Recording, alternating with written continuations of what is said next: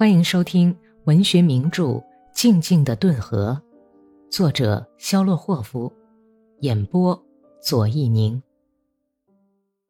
第三百五十四集。蔚蓝色的黎明透进了窗子，多尼亚什卡洗干净了桶，到院子里去挤牛奶。伊利尼奇娜打开窗户。凉爽的夏天早晨的清风吹进了充满浓重的新鲜血腥味儿和煤油灯烟气的内室。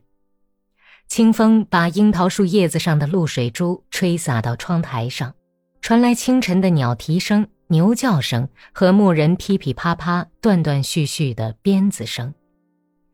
娜塔莉亚恢复了知觉，睁开了眼睛，用舌头舔了舔干裂的、没有血色的黄嘴唇，要求喝水。他已经不再问起孩子和母亲，看来他正处在弥留之际。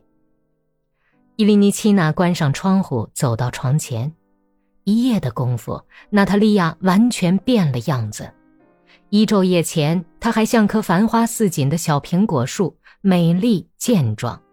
可是现在，她的两颊看起来比顿河沿岸山上的石灰石还白，鼻子尖削。嘴唇失去了不久前的红艳，变得薄薄的，仿佛都要遮不住牙床了。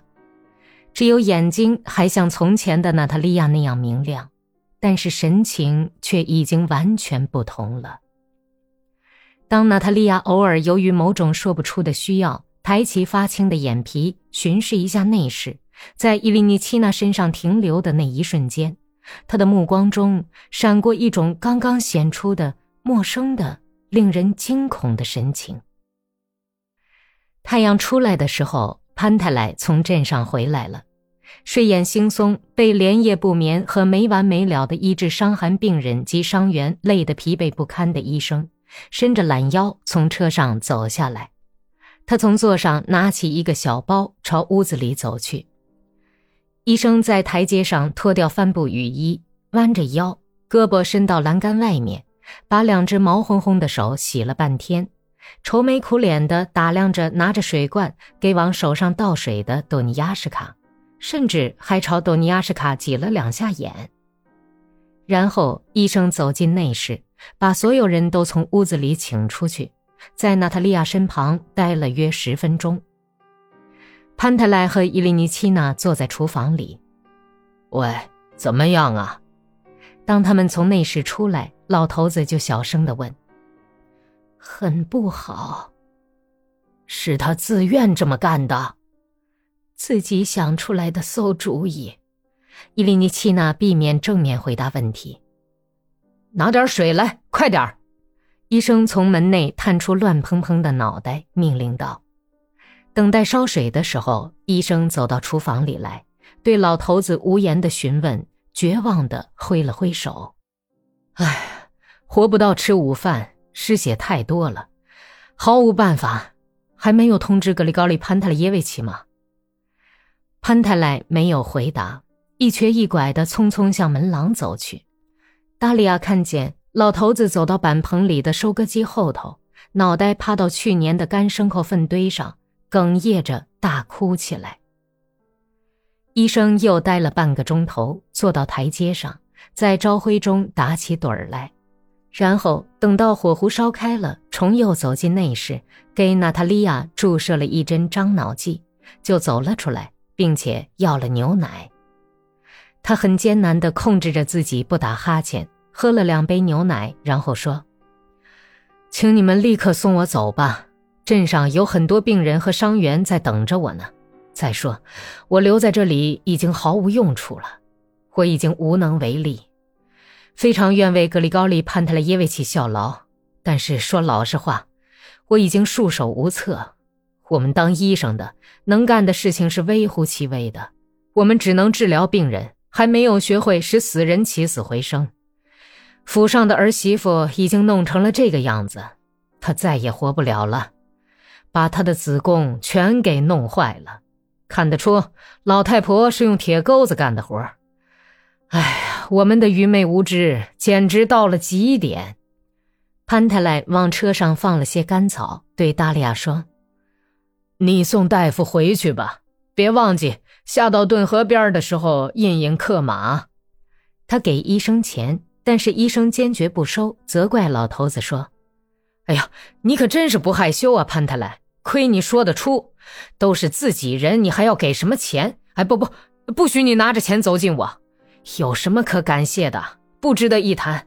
如果我把您的儿媳妇治好了，那就是另外一回事了。”早晨六点钟左右，娜塔莉亚觉得自己大有好转，她要求给她洗洗脸，还对着多尼亚什卡擎着的镜子梳了梳头，眼睛里闪着一种从未见过的神情，打量着家人，吃力的笑着说：“好了，现在我好起来了，可真把我吓坏了，我以为非死不可了。”为什么孩子们今天睡得这么久啊？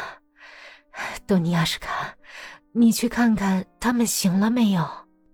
洛基尼奇娜带着格里普卡来了。老太婆一看见女儿的样子就哭了起来，但是娜塔莉亚却激动的不停的说：“哎呀，妈妈，您哭什么呀？我的病还没有那么厉害，您又不是给我送葬来了。行了。”您到底是哭什么呀？格里普卡偷偷推了母亲一下。洛基尼奇娜明白过来，急忙擦掉眼泪，宽慰地说：“你说什么呀，我的好姑娘？我是老糊涂了，流起眼泪来了。一看见你，我的心就碎了。你的模样变得太厉害了。”娜塔莉亚一听到米沙特卡的说话声和布留什卡的笑声，脸颊上立即就泛起了一阵淡淡的红晕。叫他们到这儿来，快叫他们来！他央告说：“叫他们等会儿再穿衣裳吧。”布留什卡第一个走进来，在门口站住，用小拳头擦着惺忪的眼睛。妈妈病了，娜塔莉亚笑着说。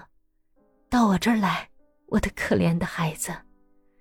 布留什卡惊异地打量着那些一本正经地坐在长凳上的大人们，走到母亲跟前，伤心地问：“嗯，为什么您不叫醒我呀？他们为什么都聚到这儿来了？他们都是来看我的。我为什么要把你叫醒啊？我可以给你端水，陪着你。”好了，你去洗洗脸，梳梳头，祷告过上帝以后，再到这儿来陪我坐一会儿。你能起来吃早饭吗？我不知道，大概是起不来了。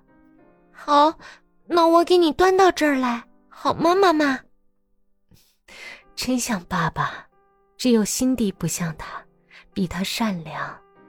娜塔莉亚往后仰了仰脑袋。怕冷似的拉着腿上的被子，淡淡一笑说：“过了一个钟头，娜塔莉亚的病情恶化。她动了动手指，把孩子们叫到跟前，拥抱了他们，给他们画了十字，亲了亲他们，就请求母亲把孩子们带回家去。洛基尼奇娜把孩子交给格里普卡带走，自己仍然守在女儿身边。娜塔莉亚闭上眼睛。”仿佛是在昏迷中说：“那我就再也看不到他了。”接着，像是想起了什么事情似的，猛地从床上爬起来，把米沙特卡叫回来。满脸泪痕的格里普卡把小男孩推进内室，他自己待在厨房里，小声啜泣，忧郁的。眼睛透出买了后夫家族冷酷眼神的米沙特卡，胆怯地走到床前。母亲脸上发生的剧烈变化，几乎把她变成陌生人了。娜塔莉亚把儿子拉到自己跟前来，感到米沙特卡的小小的心脏就像是被抓住的麻雀似的，跳得非常快。把头低下来，孩子，再低点儿。娜塔莉亚央告说。他对着米沙特卡的耳朵悄悄说了些什么，然后把他推开，直瞪瞪地看了他一眼，紧闭上直哆嗦的嘴唇，强颜做出可怜痛苦的微笑，问：“你不会忘记吧，会说吗？忘不了。米沙特卡抓住妈妈的食指，攥在滚热的小拳头里，攥了一会儿，松了手。不知道为什么，他踮起脚尖，伸着两手保持平衡，从母亲的床边走开。娜塔莉亚把他目送到门口，便默默地翻身朝墙躺着。中午，他死了。您刚刚听到的是第七卷第十六章。